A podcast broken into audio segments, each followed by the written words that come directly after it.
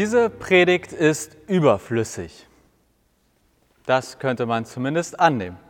Denn normalerweise geht es in einer Predigt ja um einen biblischen Text, der dann ausgelegt und erklärt wird. Aber der heutige Predigtext, der wurde schon direkt in der Bibel ausgelegt und erklärt. Von daher stellt sich so ein wenig die Frage, wieso eigentlich noch über den Text predigen? Der müsste eigentlich ja schon für sich stehen. Oder ist das in der Bibel nicht so richtig gemacht worden und muss der Pastor das jetzt nochmal klarstellen, wie man das wirklich auslegen sollte? Wir können uns ja hinterher darüber streiten, am Ende der Predigt, ob diese Predigt dann wirklich überflüssig war oder bestenfalls überzeugend. Schauen wir mal, können wir uns hinterher streiten. Bestenfalls ist das, was jetzt kommt, aber zumindest mehr als das, was da schon steht. Schauen wir mal. Es geht um ein Gleichnis. Zitat Jesus. Ein Bauer ging aufs Feld, um seine Saat auszusehen. Während er die Körner auswarf, fiel ein Teil davon auf den Weg. Die Körner wurden zertreten und die Vögel pickten sie auf. Ein anderer Teil fiel auf felsigen Boden. Die Körner gingen auf und vertrockneten sofort wieder, weil sie keine Feuchtigkeit hatten. Ein weiterer Teil fiel zwischen die Disteln. Die Disteln gingen mit auf und erstickten die junge Saat aber ein anderer Teil fiel auf guten Boden. Die Körner gingen auf und brachten sofort hundertfache Frucht. Wer Ohren hat zum, wer Ohren hat zum Hören hat, der soll gut zuhören. Zitat Ende. Eigentlich gibt es von Jesus immer Gleichnisse und dann stehen wir da und denken uns, so, jetzt dürfen wir uns was dazu überlegen. Aber hier haben wir das große Glück, dass die Jünger anscheinend auch schon da standen und sich gedacht haben, so Jesus, und was soll das jetzt alles? Und zumindest ist uns überliefert worden, was Jesus dazu gesagt hat. Deswegen weiter, Zitat Jesus. Die Saat ist das Wort Gottes. Was auf den Weg fällt, steht für die Menschen, die das Wort hören. Aber dann kommt der Teufel. Er nimmt es wieder weg aus ihrem Herzen, damit sie nicht glauben und gerettet werden. Was auf felsigen Boden fällt, steht für die Menschen, die das Wort hören und gleich mit Freude in sich aufnehmen aber es schlägt keine Wurzeln. Sie glauben eine Zeit lang, doch sobald sie auf die Probe gestellt werden, wenden sie sich davon ab. Was zwischen die Disteln fällt, steht für die Menschen, die das Wort hören. Doch dann gehen sie fort und ersticken in Sorgen, Reichtum und den Freuden, die das Leben bietet. Sie bringen keine Frucht.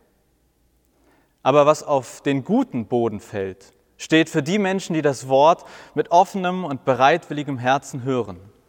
Sie bewahren es und halten durch. Und so bringen sie reiche Frucht. Zitat Ende. Es geht um das Wort Gottes. Naja, eigentlich geht es um Menschen, die das Wort Gottes hören. Vier Arten oder vier Formen von Menschen, wenn man so will. Erstens Menschen, die das Wort hören, aber dann kommt der Teufel. Er nimmt das Wort Gottes wieder weg aus ihren Herzen, damit sie nicht glauben und gerettet werden. Zweitens Menschen, die das Wort Gottes hören und gleich mit Freude in sich aufnehmen, aber es schlägt keine Wurzeln. Sie glauben eine Zeit lang, doch sobald sie auf die Probe gestellt werden, wenden sie sich davon ab. Drittens Menschen, die das Wort Gottes hören, doch dann gehen sie fort und ersticken in Sorgen, Reichtum, Freuden, die das Leben bietet. Sie bringen keine Frucht. Und viertens, Menschen, die das Wort Gottes mit offenem und bereitwilligem Herzen hören. Sie bewahren es und halten durch und bringen reiche Frucht. Ein Knackpunkt für mich, für mich ein Knackpunkt in dieser Geschichte ist die Frage, was ist das Wort Gottes eigentlich? Was ist das Wort Gottes eigentlich? Wahrscheinlich würden viele jetzt erstmal sagen, ja, die Bibel. Und wir feiern heute ja den Eröffnungsgottesdienst der Allianz Gebetswoche und ich habe natürlich mal gegoogelt, digital und so, und habe auf der Webseite gesehen, da steht das Motto Lebenselixier und dann quasi als Beschreibung oder als Erläuterung, die Bibel ist das Lebenselixier, zur täglichen Einnahme empfohlen. Und ich möchte ganz ehrlich sein, ich sehe den Satz ein wenig kritisch. Für mich ist die Bibel nicht das Lebenselixier. Und wo wir schon mal beim Thema Ehrlichkeit sind, für mich ist auch nicht die Bibel das Wort Gottes. Zumindest nicht in dieser Einfachheit. Zumindest nicht in einer Wortwörtlichkeit. Zumindest nicht in dem Sinne, dass jedes einzelne Wort der Bibel ein von Gott auserwähltes und für alle Zeit als sein Wort bestimmtes Wort ist. Nur als Beispiel, ich hake an Stellen, wenn ich zum Beispiel im Neuen Testament lese, dass Paulus, also jemand, der da echt viel geschrieben hat, er schreibt dann da unter anderem, dass er seinen Mantel und Pergamente vergessen hat und dass man die ihm bitte mitbringen möge, wenn man das nächste Mal zusammenkommt. Ein Wort Gottes? Nach meinem Verständnis erstmal ein Wort von Paulus. Was ist also das Wort Gottes? Für mich ist das Wort Gottes Jesus. Steht jetzt nicht hier im Bibeltext, aber im Johannesevangelium, das Wort wurde Fleisch. Jesus ist das Wort Gottes. Und ich sage das deshalb hier am Anfang, weil ich das mit Blick auf diesen Predigtext sehr wichtig finde. Ich glaube nicht, dass es in diesem Text heute in erster Linie um das Hören oder Lesen der biblischen Schriften geht. Es geht hier um Jesus. Es geht um das Hören von Jesus. Ich gebe zu, das wird ein bisschen tricky, weil am Ende des Tages lesen und hören wir von Jesus aus der Bibel. Also irgendwo hakt das, was ich gerade sage. Aber trotzdem, erstmal in allererster Linie geht es für mich in diesem Bibeltext um Jesus um Jesus und um dich. Es geht in diesem Predigtext um Menschen, die von Jesus hören, Menschen, die in Kontakt mit Jesus kommen und die Frage, was passiert dann? Ja, es geht aus meiner Sicht in diesem Text letztlich um die Frage, was passiert, nachdem du echten Kontakt mit Jesus hattest, nachdem er dich berührt hat, wie auch immer das sich für dich genau angefühlt hat oder wie du das beschreiben würdest. Und Jesus gibt uns vier Beispiele, was passieren kann, wenn wir, wenn Menschen von ihm berührt werden. Und ja, ich sage ganz bewusst, wenn Menschen von Jesus berührt werden, weil ich glaube, das ist das Minimum in diesem Gleichnis. Es geht nicht um die Frage, ob Menschen von Jesus berührt werden oder nicht, sondern diese vier Beispielmenschen, die Jesus da aufgezählt hat, alle vier wurden von Jesus berührt. Aber was passiert, nachdem Jesus dein Herz angerührt hat, nachdem Jesus das Herz von Menschen irgendwie erreicht hat. Jesus sagt, es gibt da vier Optionen. Erstens, du wurdest von Jesus berührt, aber dann kommt der Teufel und nimmt dir Jesus wieder aus dem Herzen. Ja, ich weiß, das mit dem Teufel ist manchmal schwierig, aber was ich an diesem ersten Beispiel wichtig finde, es ist nicht deine Schuld. Es gibt Menschen, die werden von Jesus berührt und trotzdem entsteht keine feste Beziehung, aber sie selbst tragen daran keine Schuld. Hängen wir uns mal nicht am Teufel auf, halten wir das Wichtige an diesem Satz fest. Manchmal liegt es einfach nicht an uns. Das ist traurig, ärgerlich, irgendwie auch ätzend, aber vielleicht auch befreiend. Vielleicht ist es wie bei manchen Beziehungen, also zwischen Menschen, Ehen, Partnerschaften, Manchmal gibt es den Fall, dass beide es quasi versucht haben, dass man gar nicht sagen kann, du hast Schuld und trotzdem klappt es nicht. Manchmal lautet auch in der Beziehung mit Jesus anscheinend die Antwort, es klappt nicht, aber es liegt nicht an dir. Und ich glaube, es gibt sehr viele Menschen, vielleicht ja nicht dich, aber vielleicht ein paar, die jetzt gerade zu Hause in ihrem Wohnzimmer oder am Küchentisch sitzen, vielleicht trifft das ja auf dich zu. Du würdest gerne glauben. Und irgendwie hattest du auch schon mal mit Jesus so eine Verbindung, hast dich ihm nahe gefühlt. Und trotzdem würdest du jetzt gerade sagen, Beziehung habe ich nicht wirklich mit ihm. Vielleicht trifft es auf dich zu und vielleicht trifft dann auch auf dich zu, es liegt nicht an dir. Ohne jetzt über den Teufel und so weiter zu reden, manchmal wird Jesus dir aus deinem Herzen geklaut. So ätzend dieser Gedanke ist, es kann auch erleichternd und befreiend sein. Die zweite Option, was passieren kann, nachdem Jesus dein Herz berührt hat. Du wurdest von Jesus berührt, aber sobald du auf die Probe gestellt wirst, wendest du dich von ihm wieder ab. Ich glaube, das kennen auch viele Menschen. Die Erfahrung dahinter ist, ich habe Jesus geglaubt oder ich habe an Jesus geglaubt, aber das hat sich nicht bewährt in meinem Leben. Als es mir richtig dreckig ging, da hat es mir nichts gebracht.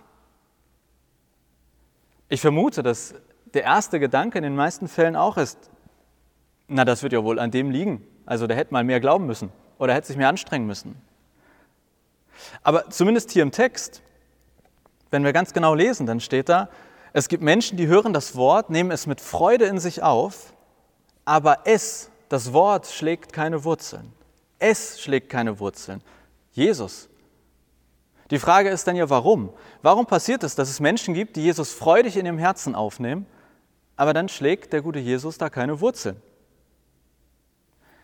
Warum passiert das? Die ehrliche Antwort ist, hier im Text steht nicht, warum das so ist. Und deshalb schlage ich vor, dass wir das erstmal aushalten, diese Spannung, dass es anscheinend auch den Fall gibt, Jesus wurde von uns eingeladen ins Herzen, aber warum auch immer, er schlägt dort keine Wurzeln. Und wenn wir dann auf die Probe gestellt werden, dann wenden wir uns von Jesus ab. So heißt es hier zumindest im Text. Ich glaube, auch hier sollten wir also vorsichtig sein, wenn man fragt, wer ist eigentlich schuld, wenn das mit Jesus nicht so klappt oder woran liegt das? Diese Bibelstelle, auch hier in dieser zweiten Option, lässt offen, wieso Jesus keine Wurzeln im Herzen schlägt. Aber Jesus sagt, es gibt diese Fälle. Die dritte Option, was passiert, wenn Jesus dein Herz berührt? Du wurdest von Jesus berührt, aber dann gehst du fort und erstickst in Sorgen, Reichtum und den Freuden, die das Leben bietet. Hier spricht Jesus zum ersten Mal davon, dass es Leute gibt, Menschen gibt, die aktiv von ihm weggehen. Du gehst fort. Für mich ist hier entscheidend, manchmal klappt das mit uns und Jesus auch deshalb nicht, weil wir uns entfernen, weil wir weggehen. Und dann steht hier aber in diesem Beispiel am Ende, sie bringen keine Frucht. Also diese Menschen, die von Jesus weggegangen sind. Das kam in den ersten beiden Beispielen noch nicht vor, das Thema Frucht. Wir gehen da gleich noch, also ich, wir, ich gehe da gleich noch genauer drauf ein. Und dann bleibt noch die vierte Option. Was passieren kann, wenn Jesus dein Herz berührt. Du wurdest von Jesus berührt und es entsteht eine gesunde Beziehung. Erstmal klingt das, so wie Jesus das hier beschreibt, ähnlich wie, das, wie diese zweite Option. Denn auch hier heißt es, Jesus wird freudig im Herzen aufgenommen. Der Unterschied scheint hier zu sein, dass es auch ein offenes und bereitwilliges Herz gibt. Und da muss man sich ja schon fragen, was macht den Unterschied? Also wieso nimmt der eine Jesus bereitwillig in seinem Herzen auf und der schlägt keine Wurzeln und hier alles top und es gibt sogar reichhaltige Frucht. Ich lese zwei entscheidende Unterschiede. Erstens, du bewahrst es, also Jesus, in deinem Herzen. Und zweitens, du hältst durch. Das heißt für mich, Jesus stellt hier klar, eine Beziehung mit ihm, die braucht das beides. Es gibt Zeiten, da muss man durchhalten, da muss man bewahren oder auf das zurückgreifen, was man hat. Das sind Beispiele für eine Beziehung, die nicht nur Höhen, sondern auch Tiefen kennt. Und dann gibt es hier im vierten Beispiel, in dieser vierten Option, zum ersten Mal das Ergebnis reiche Frucht. In Beispiel 1 oder Option 1 und 2 stand gar nichts davon. In Option 3 stand, dass diese Menschen keine Frucht bringen. Und jetzt hier, reiche Frucht. Was meint Jesus mit reicher Frucht? Um das zu klären, müssen wir nochmal zurück in das Gleichnis rein. Da geht es ja um Samen. Also Jesus sagt, dass Samen fallen.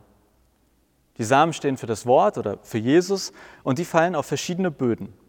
Boden, Böden, ich weiß gar nicht, was der Plural vom Boden ist.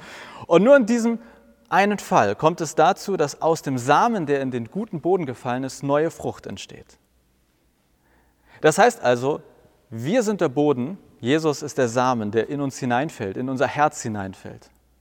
Und das heißt auch, am Ende bringen nicht wir die Frucht hervor, sondern der Samen. Also der Samen hat uns als Boden und dann entsteht neue Frucht. Der Samen ist auf den Boden, auf uns angewiesen. Und das heißt aber, ich verstehe das so mit der Frucht dort, wo Jesus nicht nur Herzen berührt, sondern auch eine feste Beziehung entsteht, die durch Höhen und Tiefen geht, die bewahrt und die durchhält. Dort kann wieder neu ausgesät werden. Wie auch immer man sich das vorstellen soll, auf dem Nachbarfeld oder links, rechts, aber es entstehen neue Samen, es entsteht neuer Jesus, wenn man das so sagen kann, der wieder auf anderen Boden fallen kann.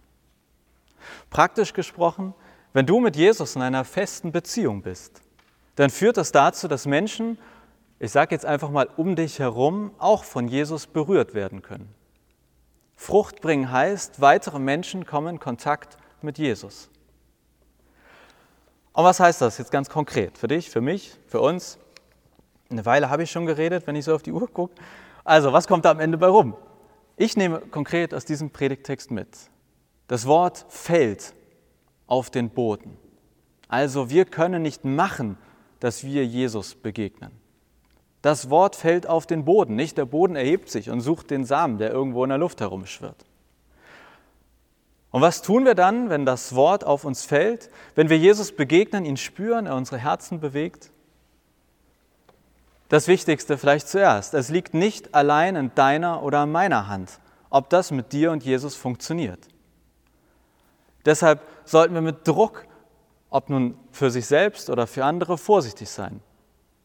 Wenn wir das Gefühl haben, dass uns Jesus in unserem Herzen begegnet, was auch immer das denn heißt für dich, dann müssen wir hoffen, dass er uns nicht geklaut wird. Dann können wir unser Möglichstes dazu beitragen, dass er in unseren Herzen auch Wurzeln schlägt.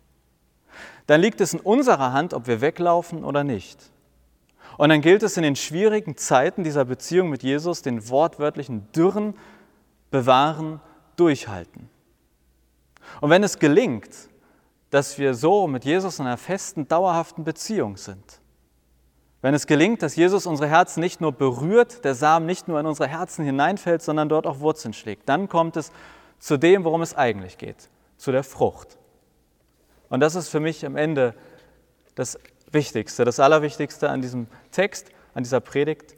Wenn Jesus in dein Herz fällt, dann ist nicht das Ziel, dass du ihn dort einschließt und bewahrst, sondern dass du ein guter Nährboden bist und damit aus diesem Jesus, der in dein Herz gefallen ist, wieder neuer Samen entsteht. Jesus möchte in jedem Herzen Wurzeln schlagen, in deinem, aber auch in jedem anderen. Und ich könnte jetzt sagen, deshalb geht raus und erzählt allen Menschen von Jesus. Aber das steht zumindest hier in diesem Predigtext, in diesem Bibeltext nicht. Da steht nicht, dass der Boden sich erhebt und die Frucht über alle Felder verteilt. Und das finde ich auch mal befreiend, erleichternd. Das Wort fällt, wo es gesät wird. Aber nicht wir sehen, Gott sät. Jesus berührt die Herzen, bestenfalls unser aller Herzen, dort, wo er gesät wird. Keine Ahnung, warum er wann, wo, wie gesät wird. Aber wenn dieser Samen, wenn dieser Jesus auf dich oder auf, in dein Herz hineinfällt, dann führt es bestenfalls dazu, dass dort ein guter Boden ist und so wieder weitere Menschen von Jesus hören. Aber es sind nicht wir, die den neuen Samen aussehen, Gott ist es. Gott sät sein Wort. Gott sät Jesus. Und im besten Fall sind wir guter Boden für diesen Jesus. Aber wir haben es nur zum Teil in unserer Hand, zum Teil auch nicht. Und das bedeutet, wir müssen weder die gesamte Verantwortung auf uns ziehen, und den ganzen Druck uns selber machen. Das heißt aber auch, dass wir nicht die gesamte Verantwortung wegschieben können und sagen können, entweder es klappt oder klappt nicht mit Jesus und mir. Am Ende ist dieser Predigtext für mich deshalb Motivation. Ich möchte mein Bestes für meine Beziehung mit Jesus tun. Und Entlastung. Ich weiß, dass es nicht allein an mir oder an dir liegt, ob diese Beziehung dauerhaft gelingt. Punkt. Und jetzt ist es an dir, ob du diese Predigt eher überflüssig oder überzeugend findest. Auf jeden Fall, worauf wir uns als mindestens, also als Grundding einigen können, es war eine Predigt über.